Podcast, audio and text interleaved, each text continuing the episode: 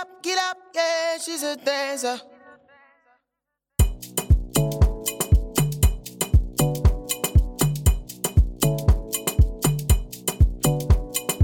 So, hallo ihr Lieben. Wir sind wieder zurück mit einer neuen Folge von Split, der Tanzpodcast. Und dieses Mal haben wir uns an ein sehr sensibles Thema herangewagt. Und zwar ist es Rassismus im Tanz.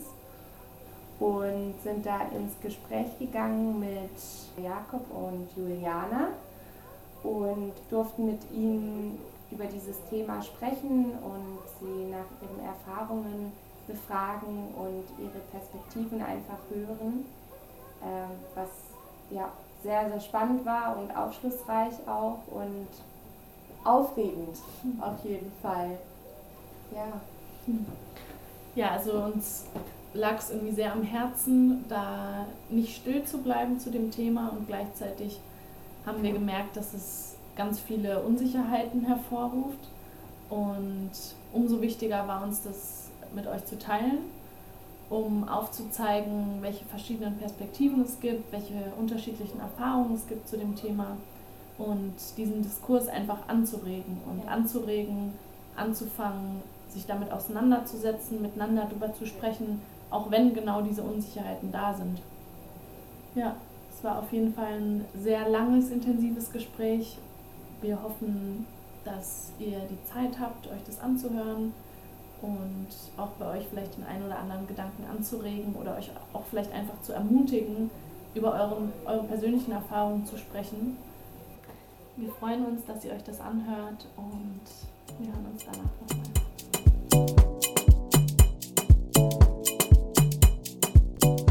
Genau, vielleicht könnt ihr euch einfach einmal kurz vorstellen, so ein bisschen erzählen, Mhm. wo ihr herkommt, gerade auch tänzerisch vor allem, wie der Werdegang so ist und wo ihr jetzt gerade so steht. Ähm, ja, okay. Hallo, äh, ich bin Juliana. Ich bin in Berlin geboren und aufgewachsen und ähm, ja, wohne immer noch hier. Und ähm, ähm, ich arbeite seit ja, über 15 Jahren als Tänzerin freiberuflich und arbeite auch als Choreografin und Sportmassagetherapeutin. Genau. Das durfte ich schon genießen. Ja, das ist sehr gut auch, wollte ich gerade sagen. Ich auch. Alle hier im Raum haben das schon Nur zu empfehlen. Ähm, hi, ich bin Jakob Jau. Ich bin ähm, 29. Ich ähm, wohne in Berlin, komme aber ursprünglich aus Schleswig-Holstein. Ich bin aber schon seit 14 Jahren knapp, glaube ich, in Berlin jetzt. Ähm, genau, ich arbeite auch als Tänzer und ähm, gerade hauptsächlich als Choreograf. Ähm, ich bin Assistant Choreographer beim KDV Dance Ensemble und ähm, arbeite aber auch in der freien Szene und ähm, von Commercial über äh, Contemporary, alles dabei. Ich glaube, so den Einstieg würden wir gerne mit der Frage machen, ähm, wie ihr euch selber bezeichnet, ob es für euch eine Rolle spielt, wie ihr euch bezeichnet, ob ihr euch als schwarz bezeichnen würdet oder nicht, oder da vielleicht auch Unsicherheiten mit habt. Ähm, genau, ob das vielleicht auch in verschiedenen Situationen unterschiedlich ist. Um, genau, vielleicht könnt ihr da was zu sagen. I'm black. ähm, es hat sehr, sehr lange gedauert für mich, überhaupt zu wissen und zu verstehen, was es bedeutet, wenn man sagt, ich bin schwarz oder was es für mich bedeutet. Ähm, in der Stadt, in der ich aufgewachsen bin, damals in den 90ern, mein Vater kommt aus Ghana, meine Mutter ist Deutsche. Und sie haben sich hier in Berlin kennengelernt in den 80ern. Also die haben sich ineinander verliebt und meine Mama ist schwanger geworden und sie waren so, oh, Berlin ist geteilt, wir wollen hier keine Kinder großziehen. Ähm, und sind halt dort in die Heimatstadt von meiner Mutter zurückgezogen. Und als ich dann irgendwann kam, ein paar Jahre später, waren wir tatsächlich immer noch die einzige schwarze Familie in der ganzen Stadt. Und ich glaube, die Stadt hat keine Ahnung, 38.000 Einwohner oder so, jetzt bestimmt ein paar mehr, aber zu Das der ist Zeit. schon, ja, gute Größe. Ja, also, ähm, krass. und bis auf komischerweise unsere Nachbarn, also in dem Haus neben uns, ähm, die waren halt genauso aufgestellt, Vater aus Ghana, Mutter Deutsch, aber vier Kinder anstatt drei und das waren halt, also es gab uns beiden, also die beiden Familien und das war das. Deswegen, als ich aufgewachsen bin und um mich herum geschaut habe. Ich wusste nie, was es bedeutet, in, äh, ich bin schwarz oder so. Aber ähm, je älter ich geworden bin und je mehr Zeit ich zum Reflektieren hatte und je mehr ich auch gereist bin und andere ähm, in andere Länder, vor allem in die USA und so weiter, habe ich auf jeden Fall, also ich würde mich niemals als irgendwas anderes bezeichnen als schwarz. So. Ähm, ja, bei mir ist, ähm, glaube ich, noch irgendwie im Prozess. Ich würde sagen, ähm, jetzt denke ich noch mal ein bisschen neu drüber nach und ich habe mich eigentlich bisher immer äh, halbschwarz genannt, weil das für mich, also meine Eltern sind eigentlich genauso wie Jacobs Eltern. Meine Mutter ist Deutsche, mein Vater kommt aus Ghana und daher war für mich einfach, naja, die Hälfte, also mein Vater ist halt schwarz, meine Mutter ist weiß. Also bin ich halb schwarz und für mich war selbstverständlich, dass die andere Hälfte ja dann weiß ist, weil ich von hier komme. Und aus dieser Perspektive habe ich das eigentlich immer betrachtet und habe immer gesagt, ich bin halb schwarz. Weil schwarz fand ich komisch zu sagen, weil es waren für mich nur Afrikaner, die ähm, bei denen beide Elternteile äh, dunkel sind und mhm. deswegen konnte ich mich damit nicht so identifizieren. Ähm, ich habe da aber auch weniger als eine Identifikation für mich selbst drüber nachgedacht, sondern eher, weil Leute mich halt gefragt haben irgendwie und um denen es zu erklären, mhm. weil ich wollte, dass die wissen, dass ja, das dass, die, dass, dass die sich vorstellen können, wenn ein weißer Mensch und ein schwarzer Mensch zusammen ein Kind kriegen, dann ist das halb schwarz und halb weiß eigentlich. Also das, dieses halb weiß habe ich halt nicht erwähnt, weil das war für mich selbstverständlich. Als ob man was Neutrales, das Weiße, mischt mit ähm, einer anderen Farbe. So, so habe ich es immer gesehen. Und jetzt ähm, würde ich sagen, dass sich das leicht ändert. Äh, es kommt aber auch auf den Kontext an. Aber ich würde auch sagen, ich bin schwarz aber trotzdem muss ich sagen, dass ich von meiner Logik her auch weiß bin. Weil nur weil das Schwarze den Menschen hier mehr auffällt, also vor allem hierzulande, ist ja die, das andere nicht, nicht vorhanden. Mhm. Ja, sondern das ist halt Hälfte, Hälfte sozusagen. Ähm, deswegen, ich finde es mit dem Begriff ein bisschen äh, manchmal schwer. Andererseits finde ich es manchmal auch äh, nervig, warum eigentlich man einen genauen Begriff dafür ähm, haben muss, so sich überlegen muss. Ja. Deswegen weiß ich da manchmal auch gar nicht, ob ich das unbedingt möchte. Ein Titel oder sowas. Also ich stelle mir die Frage schon länger und für mich war eigentlich, also ich hatte eigentlich gedacht, ich habe das für mich auch abgeschlossen und ganz klar gesagt, ich bin schwarz. Und ähm, dann hatte ich ein langes Gespräch eben mit meiner Oma und die Konfrontation mit ihr über Rassismus zu sprechen, habe ich gemerkt, ist mir super wichtig aber auch super mühsam und anstrengend. Und von ihr halt solche Sachen zu hören wie, du kannst ja gar nicht schwarz sein. Ähm, und allein sowas ähm, löst dann schon wieder was aus und bringt meinen Konflikt damit schon wieder so ins Wackeln. Also, ähm, genau, also ich merke so bei mir, dass es auf jeden Fall auch noch. Wie hast du dich ja. denn vorher bezeichnet?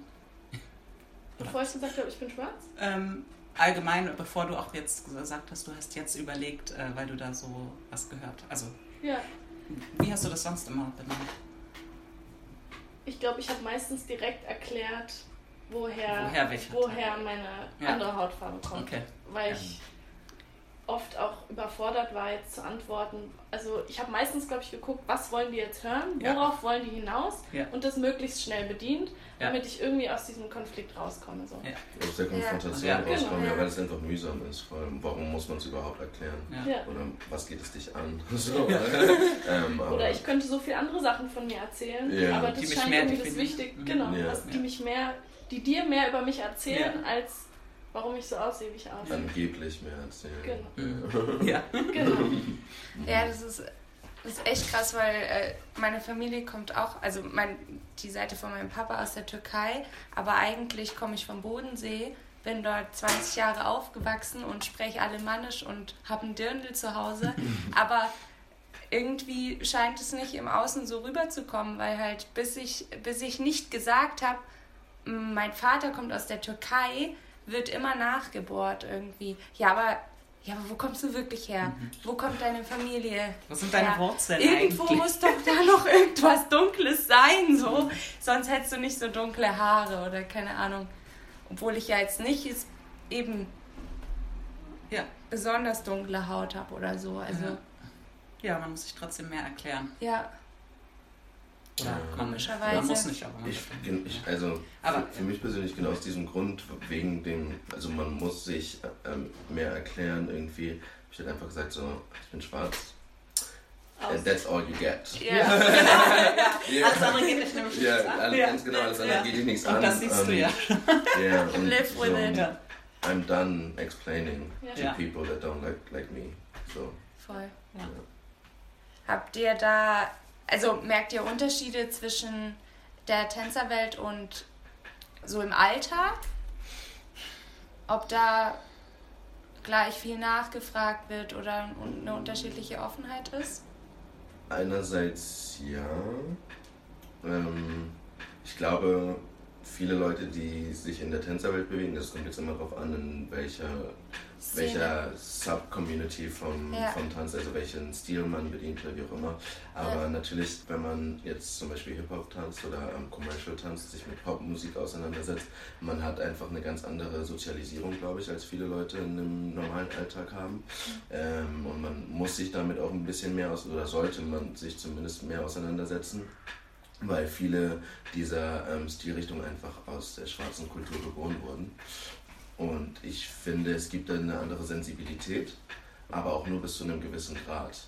Ja. Also, keine Ahnung, wenn ich mich in der Tänzerszene bewege, fühle ich mich auf jeden Fall mehr zu Hause, als würde ich mich jetzt irgendwo auf der Straße im Alltag rumbewegen. Mhm. Aber es fehlt auch an vielen Ecken trotzdem Verständnis oder die Sensibilität Bewusstsein. oder ja, Ja. Bewusstsein. Genau. Ja, ich glaube, dass es beim Tanzen auch da noch ein bisschen damit reinspielt, dass man eh immer erstmal guckt, was jeder so kann und was.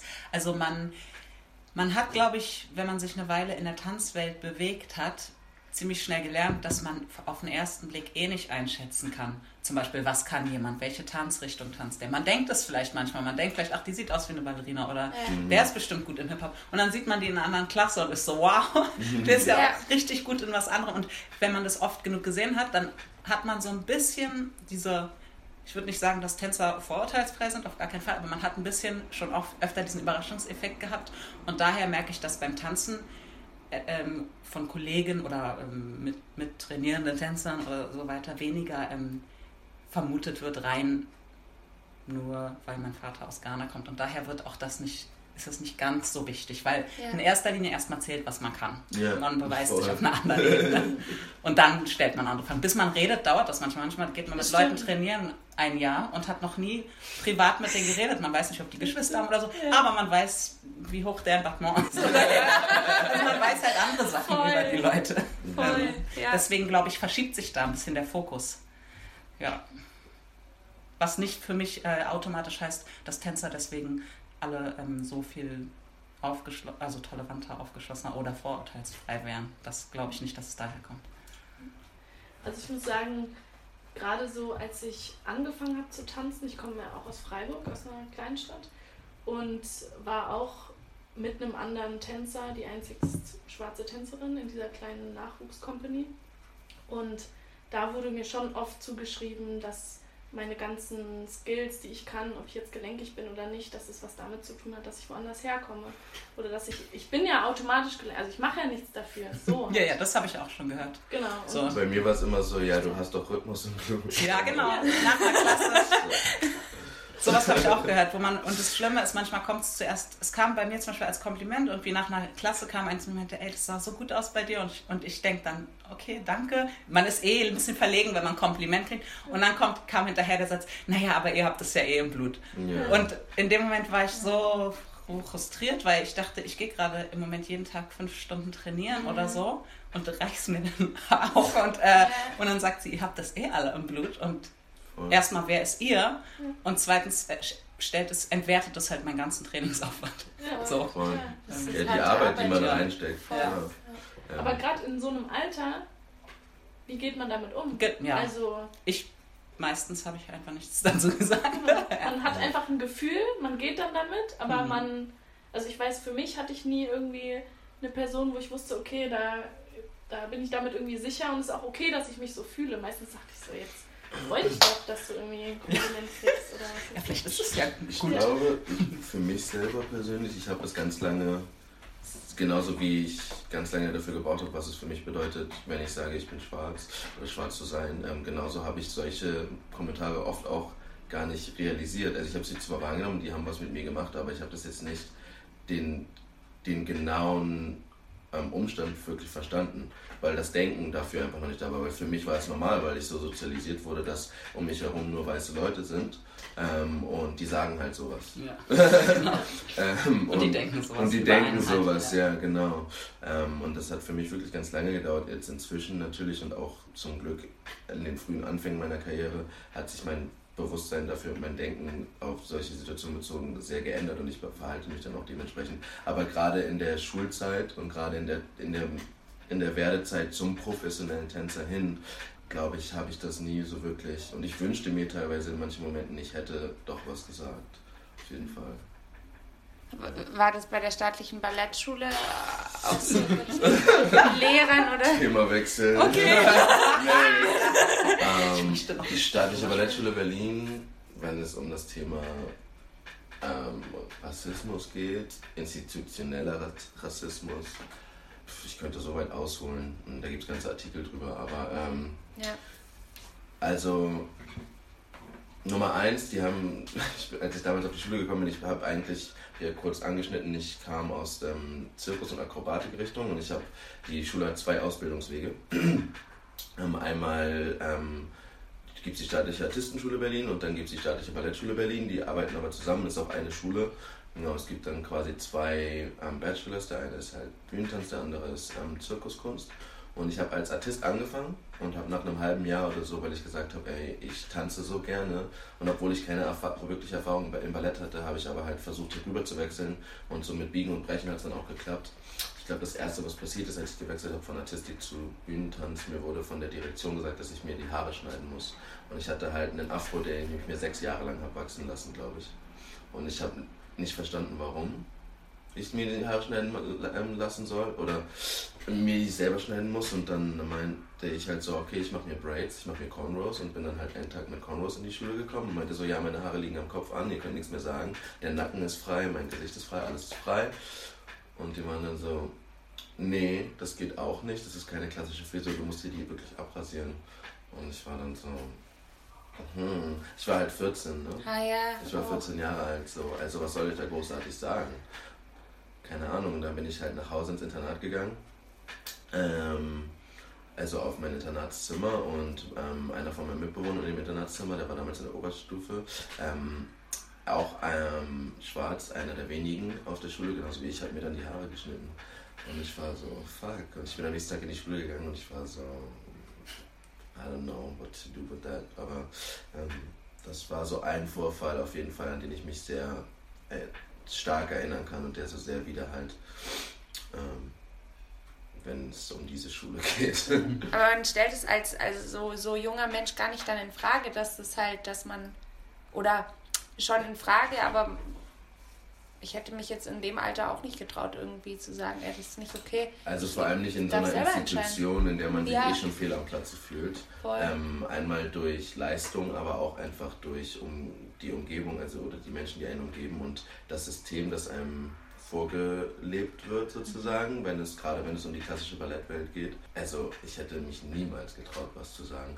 Ähm, einer meiner Mitschüler hat tatsächlich was gesagt und ähm, ich habe nicht genau verstanden. Also der war da so äh, emotional in, investiert ähm, und ich, ich fand es total cool, dass sich jemand so für mich einsetzt, aber auf der anderen Seite habe ich auch nicht verstanden, warum machst du das, weil ich habe ich hab ja gesagt, okay, ich habe ja. gesagt, okay, ich schneide mir die Haare. Ich hätte halt aber genau in dem Moment so reagieren sollen wie mein Mitschüler, der weiß war, by the way, aber wie gesagt, ich war 14 Jahre alt. Das, ja. das Verständnis war für mich noch nicht da. Und ähm, ich glaube, wäre ich anders aufgewachsen ähm, oder wäre ich in ähm, wäre ich mit mehr, ähm, mit mehr von meiner Heritage aufgewachsen um mich herum, dann hätte ich wahrscheinlich auch an, ganz anders reagiert. Aber in dem Moment habe ich die Zusammenhänge nicht gemacht. So. Jetzt im Gegenteil dazu, äh, habt ihr irgendwie gute Erfahrungen gemacht oder Erfahrungen allgemein mit Empowerment in gewissen Tanzbereichen, Tanzcommunities oder Situationen? Hm. Ja, Power, Empowerment. Ja. Ja, also ta im Tanzen, eine, einerseits hat mich das total ähm, schon immer fasziniert und auch, ich glaube, zum, dazu gebracht, dass ich gerne beruflich tanzen wollte, weil ich da, weil ich bei MTV und so weiter mehr Leute gesehen habe, die ähnlicher aussahen wie ich. Zum Beispiel war ich ein super Janet Jackson-Fan und war immer so, oh Gott. Ja, nicht. Und ich hatte einfach, ich glaube, unterbewusst, ich habe nicht bewusst gedacht, oh, da ist ja eine Schwarze endlich. Ich habe, und deswegen ich auch diesen Begriff schwarz, ich habe auch gar nicht immer so danach geguckt, wer ist schwarz und wer ist. Ich habe sogar mal zu meiner Mutter gesagt, also Prince ist nicht schwarz. und sie immer so, hä? Doch, der ist schwarz. Ich war so, nein, guck doch mal auf das Cover von der Platte. Der hat doch glatte Haare und der ist nicht schwarz und außerdem sind seine Lippen gar nicht so äh, voll und so. Weil für mich, ich glaube, ich habe bei Schwarz immer an meinen Vater gedacht und der ist halt sehr dunkel. Ähm, also bei dem Wort Schwarz, deswegen. Aber ja, Janet Jackson war auf jeden Fall so Empowerment und Leute zu sehen, die ähm, mir ähnlich, ähnlicher sehen und auf der Bühne stehen und tanzen. Und ich hatte eine zweite sehr, äh, eine Erfahrung, die hat mich äh, total glücklich gemacht, als ich ähm, mit 16, 15, 16 habe ich bei einer Company an, angefangen zu tanzen. Und der Trainer, Leiter der Company ist auch halb schwarz, sage ich jetzt mit meinem Wortschatz, also er ist schwarz, ähm, ähnlicher Hautton wie ich und ich habe bei ihm eine Art Probestunde gemacht und danach hat er mich aus der Klasse rausgenommen und meinte, äh, woher kommst du? Und ich schon meinen Standardsatz wieder parat. Meine Mutter kommt aus Deutschland, mein Vater kommt aus Ghana. Und er, und er guckt mich an und er so, hä? Nein, ich meine, woher kommst du? Von welcher Tanzschule? Von welcher Ausbildung? Weil ich wollte dich fragen, ob du in meiner Company tanzen willst. Und ich war in dem Moment so ich habe mich natürlich gleich ein bisschen geschämt, dass ich das geantwortet habe, aber gleichzeitig habe ich mich so glücklich gefühlt, dass der nicht daran interessiert war, warum ich braun bin, sondern dass der wissen wollte, der war an meiner tänzerischen Leistung interessiert und wollte wissen, wo ich das gelernt habe, was ich bis dahin gelernt habe und woher ich komme. Und da habe ich auch gemerkt, ach so, in der Tanzwelt ist halt anders. Ja. Also das hat es für mich um symbolisiert. meine es geht darum, was ich gerade gezeigt habe in der Stunde und nicht, wie ich aussehe, ja. Und das war so ein persönliches, positives Erlebnis. Voll. Ähm, Julie hat schon vorweggenommen, auf jeden Fall. Nee, ähm, Janet Jackson, also auch heute, eben gerade als ich auf dem Weg hierher war, ich habe, glaube ich, ähm, ich saß 20 Minuten in der Tram und ich habe halt auf Repeat viermal hintereinander Rhythm Nation gehört, gerade in dieser Zeit. Es, so, es gibt, glaube ich, nichts, was ich so oft höre wie Janet Jackson. Ähm, und auch Michael generell, also die 90er ähm, Pop- und Hip-Hop-Musik. Ähm, ich habe früher in meinem Wohn äh, bei uns im Wohnzimmer gestanden und ich habe halt versucht, die Choreos nachzutanzen. Und ähm, als Musikfernsehen wirklich noch Musikfernsehen war und als es die Sender noch gab und als die auch noch wirklich Musik gespielt haben. So. Und ähm, ich weiß noch, dass ich irgendwann mal gesagt habe zu meiner Mutter, so, ich werd, ich, später mache ich das auch mal. Und habe halt so bei MTV ein Video gesehen und habe halt so auf den Fernseher gezeigt.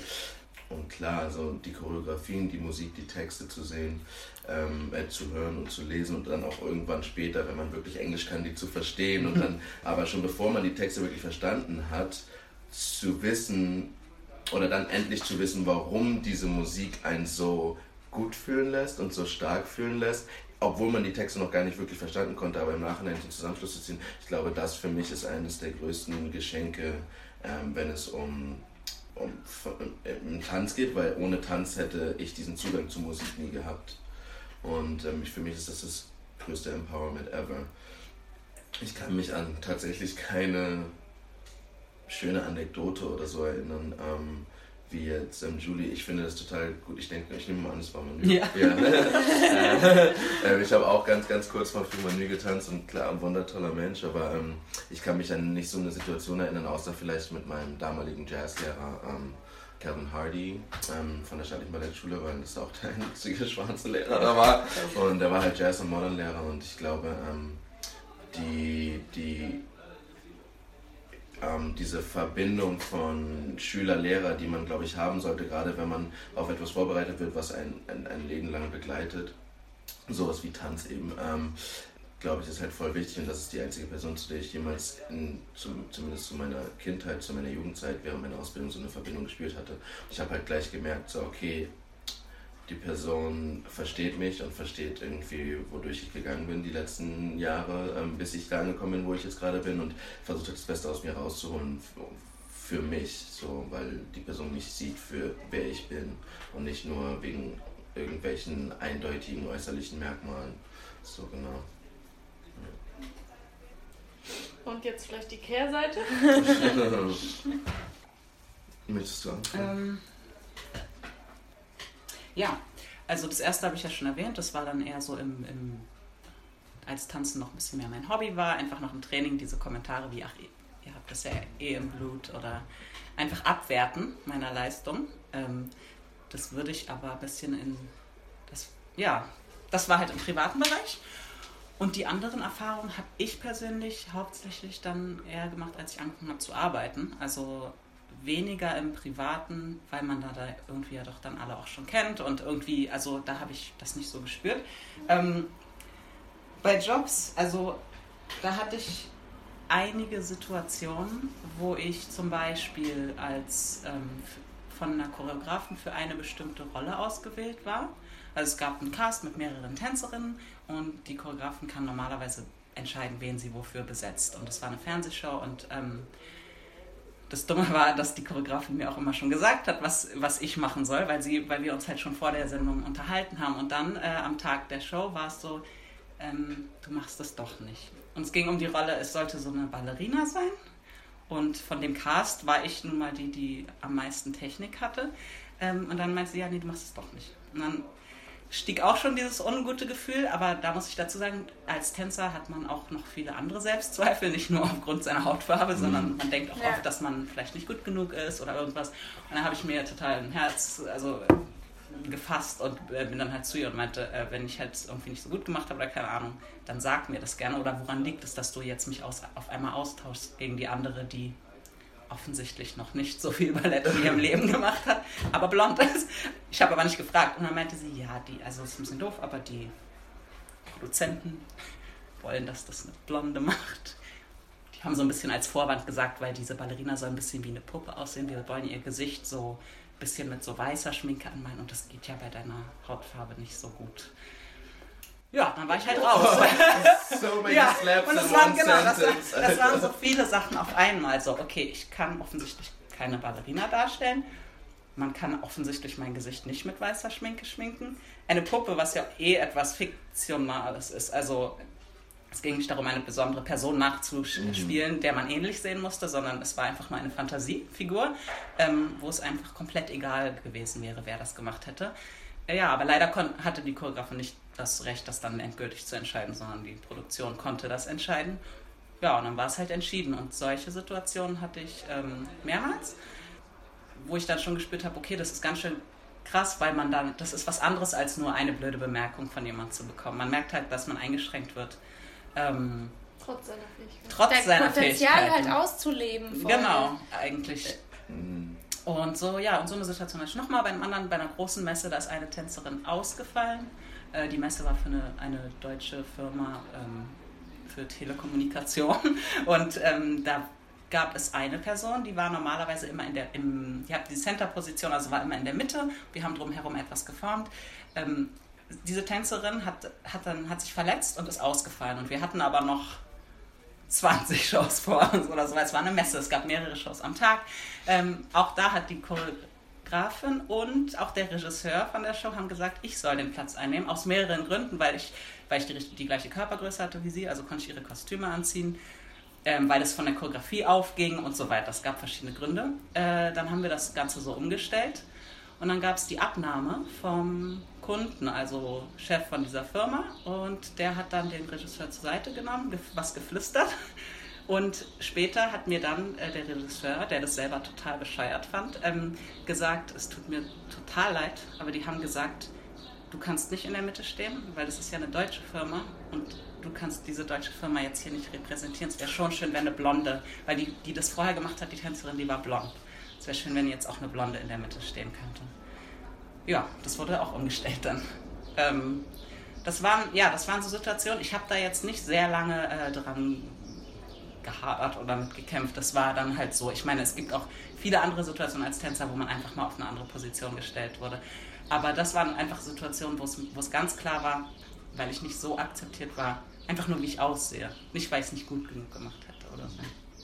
Ja. Und hättest du dann erwartet, dass die verantwortlichen Leute für dich einstehen? Mm, die, ich weiß, dass die beide es versucht haben. Aber ich weiß auch, dass in solchen Sachen, vor allen Dingen gerade bei so Shows, wo es weniger ums Künstlerische geht und weil wir jetzt über die kommerzielle äh, Szene reden, wo es um, meistens um sehr viel Geld geht, im Endeffekt der Kunde oder Produzent oder wer auch immer, der, der halt alles bezahlt, auch am Ende eigentlich entscheiden darf.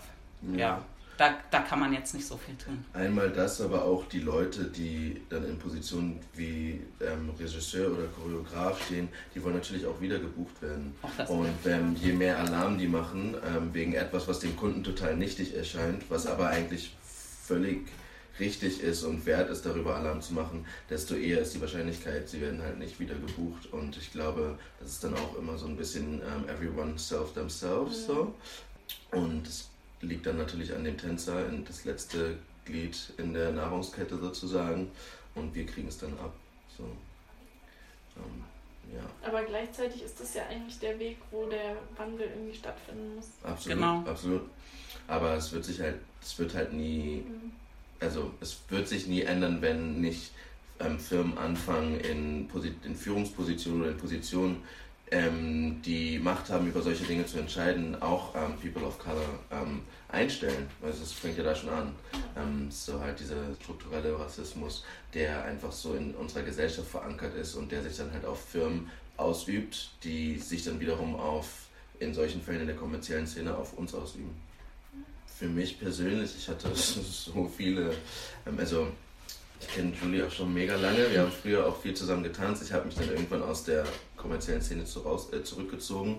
Hatte verschiedene, verschiedene Gründe, aber unter anderem auch einfach, weil ich halt irgendwie irgendwann keine Lust mehr hatte, mich nicht als etwas präsentieren zu müssen oder mich als etwas behandeln zu lassen, was ich nicht bin. So.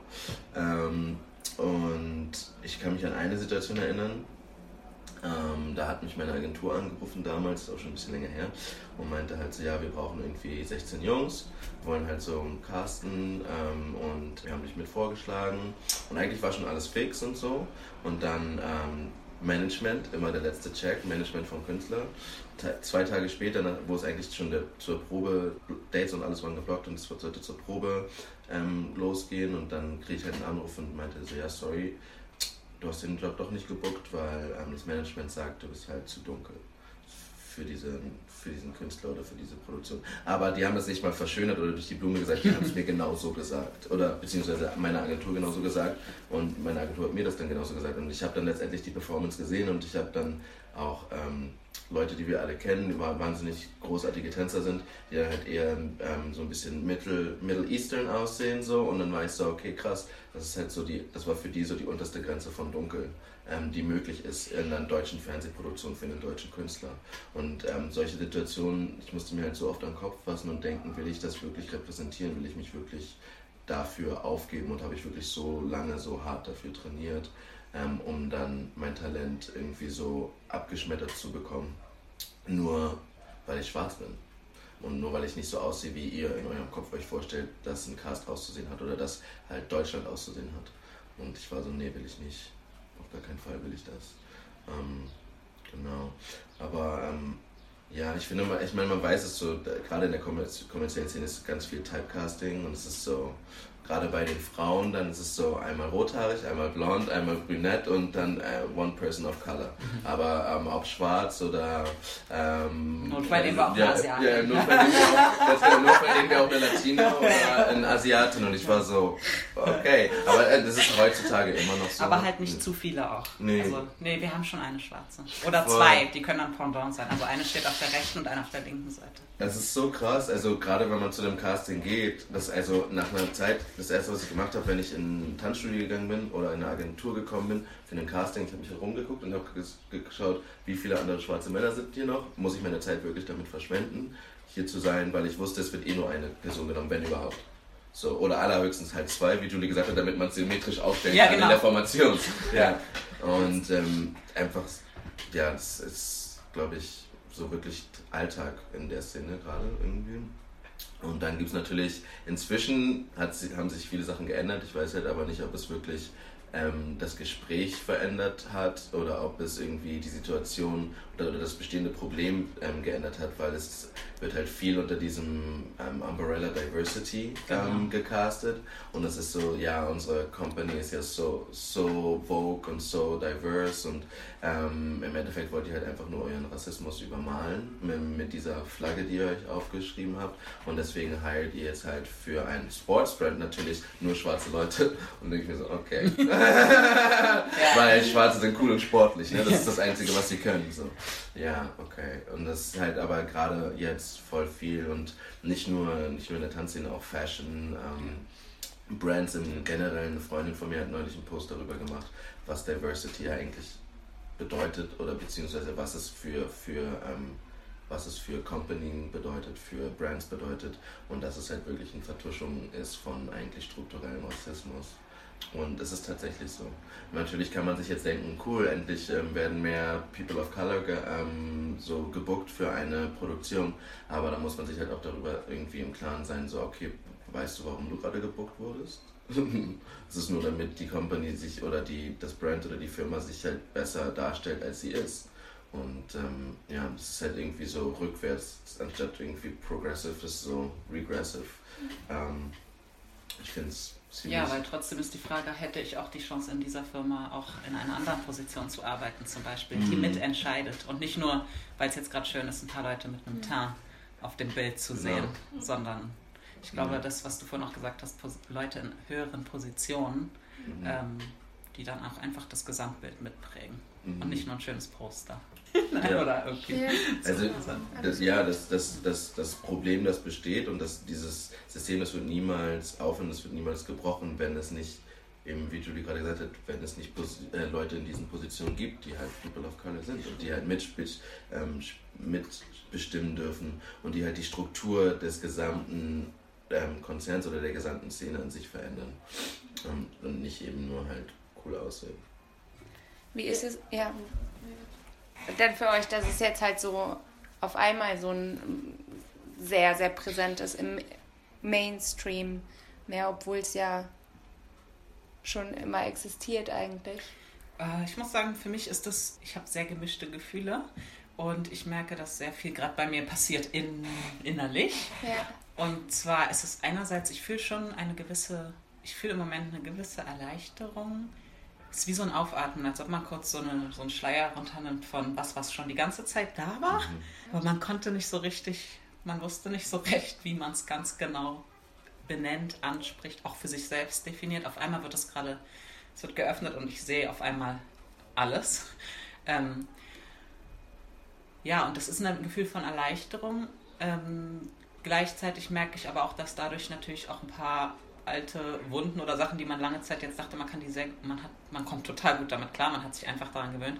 Das wird gerade bei mir alles so ein bisschen reaktiviert und ich spüre da teilweise auch, ähm, ich merke, ich werde ab und zu einfach aggressiv. ohne Grund, also nicht ohne Grund, aber nicht in einer äh, Situation, die mich jetzt gerade triggert, sondern einfach über dieses Thema nachzudenken, über ähm, woher das auch eigentlich alles wirklich kommt, wo das seine, seine Basis hat. Und da geht es jetzt weniger um, um einen blöden Kommentar von einer Person oder so, mhm. rein, so sondern gesch äh, geschichtlich und ähm, ja, also eigentlich so, dass, also dieses Bewusstwerden, es wird mir was bewusst, was sehr lange so ein bisschen im Verborgenen war. Und ich, mir wird auch einfach das bewusst, dass es doch wohl verletzender für mich war, als ich dachte. Und ähm, ja, und das ist, ist wie so ein auf einmal hingucken zu was. Und es ist ja, für mich ist es, also positiv finde ich es auf jeden Fall, aber die Gefühle dazu sind auf jeden Fall auch gemischt. Und es ist auch teilweise auch erschöpfend irgendwie. Mhm. Aber ich habe das Gefühl, jetzt ist die Zeit. Los geht's. Also deswegen bin ich auch heute hier, weil ich dachte, okay, ja, einfach mal anfangen. Hammer. Anfangen ja. drüber zu sprechen. Voll. Deswegen, wir hatten auch, also haben immer noch auch sehr viel Respekt und waren gestern eben sehr aufgeregt und verrückt geworden, fast schon über sowas zu sprechen. Aber dann dachten wir auch wieder, das, man muss ja auch anfangen und sich einfach trauen, dann auch zuzugeben, dass man jetzt halt einfach sich weiß, genau, genau einfach nicht weiß, wie spreche ich da, wie spreche ich darüber oder wie gehe ich mit dem Thema um, was kann ich auch selber machen oder zu sagen, okay, ich habe mich nicht bewusst so viel damit beschäftigt bisher, sondern halt immer wieder mal mit Freunden drüber gesprochen, aber jetzt nicht wirklich informiert so oder im Podcast angehört oder sowas zum Beispiel, solche Sachen. Und dann eben trotzdem zu sagen, wir machen das jetzt trotzdem. Ja, also ich bin auch, war auch nervös, einfach äh, weil man auch langer Zeit, also eigentlich habe ich mein ganzes Leben lang gelernt, dass dieses Thema ein Minenfeld ist und man da aufpasst, in welcher Situation, mit welcher Person man was genau sagt, um nicht die Person zu sein, die gerade beleidigt ist, die gerade das total persönlich nimmt, weil mhm. das hat die andere doch bestimmt gar nicht so gemeint. Mhm. Und äh, einfach, aber trotzdem einfach mal zu sagen, was man darüber fühlt oder was einem passiert ist. Erstmal einfach nur es zu einer Sache zu machen, die existiert, also dass das ja. tatsächlich existiert. Ja. Und ähm, trotzdem, ja, merke ich auch, ich bin auch nicht geübt, darüber zu sprechen. Ich bin vielleicht geübt, ich habe vielleicht, ich bin geübt, das zu erfahren und zu erleben, aber ich bin auch nicht geübt, das so extrem zu thematisieren. Ja. Vor allem nicht auch in Kombination mit der Tanzwelt. Also ja. das habe ich so für mich gemerkt. Ja, das ist ja auch was, was einem im ersten Moment denkt man ja total widerspricht. Tanzen ist ja so offen und ja. Tanzen ist ja so tolerant. Tolerant. Mhm. Und diese, das sind Wörter, die verbindet man nicht mit Rassismus und Leute, die von außen auf uns als Tänzer gucken, sehen uns vielleicht eh in einer bunteren, anderen Welt leben. Was hoffentlich auch so ist. Ich kann es ja nur von innen beurteilen, aber. Also für mich persönlich ist das, was gerade passiert, alles ähm, überwältigend, ähm, im positiven sowie im negativen Sinne auch. Ähm, es passiert wahnsinnig viel in mir.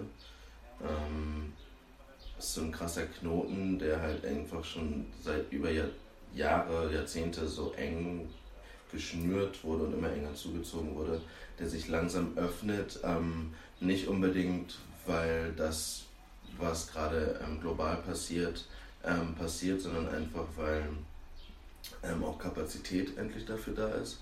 Ich ähm, habe durch ähm, die Covid-19 so einen ähm, so viel Zeit gehabt, um zu reflektieren und ähm, mich auf mich zu beschäftigen.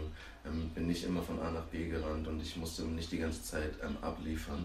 Und ich hatte wirklich Zeit, in mich hineinzugehen und irgendwie neue Ressourcen und Energie zu schaffen.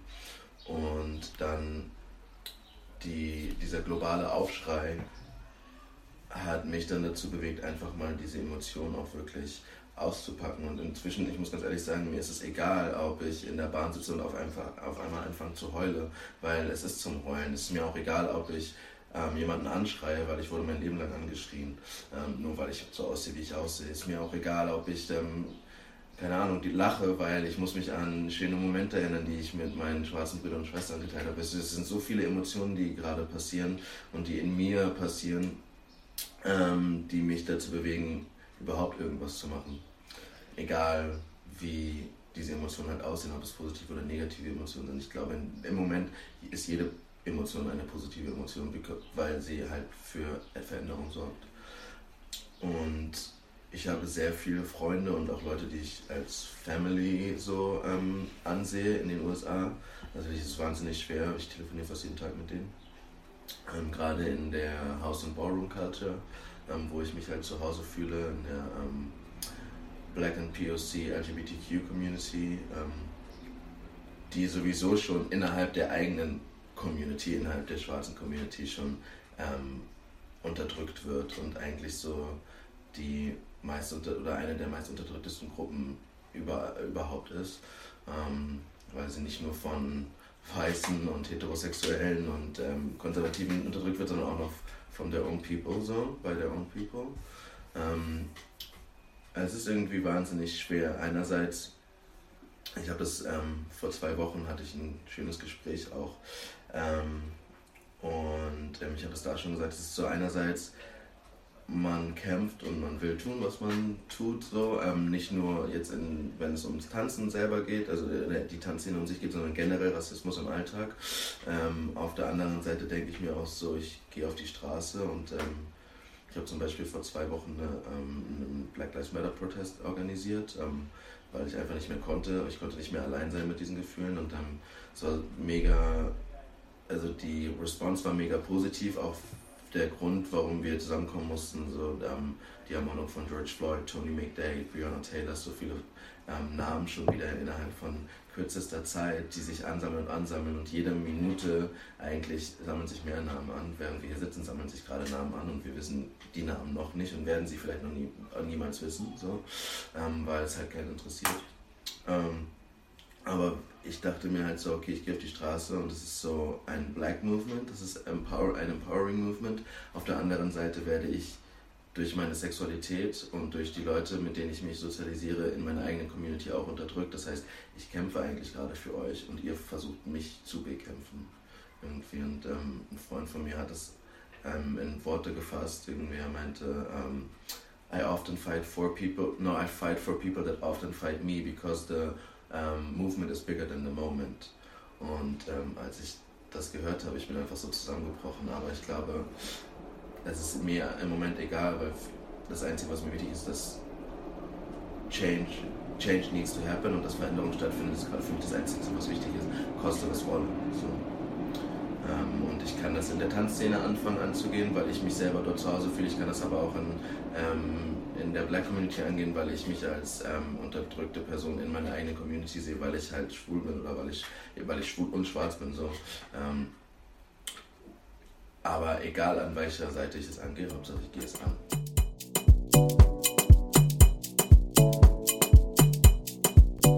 So, das war der erste Teil von unserem Interview mit Juliana und Jakob. Wir hoffen, es war für euch interessant und anregend zuzuhören und hat ein bisschen euch ins Nachdenken gebracht und inspiriert auch über Rassismus egal im, ob im Tanz oder ähm, in eurem Alltag, einfach zu sprechen, darüber mit Freunden, ähm, sich dessen bewusst zu werden. Und ja, nächsten Mittwoch kommt der zweite Teil raus. Ihr kennt das ja schon von den beiden vorigen Folgen. Auch hier wollten wir ähm, trotz der Länge des Interviews euch viele Informationen nicht vorenthalten, die wir sehr wichtig finden. Und da wir aber der Meinung sind, dass die Folgen so eine gute Länge haben, teilen wir das immer auf. Wir freuen uns, dass ihr reingehört habt. Schreibt uns gerne auch, ähm, was ihr so darüber denkt, ob ihr noch Ideen habt, Anregungen, Wünsche für kommende Folgen, was thematisiert werden soll. Folgt uns gerne auf Instagram oder Facebook, lasst ein Like ähm, und bleibt gesund. Bis nächste Woche.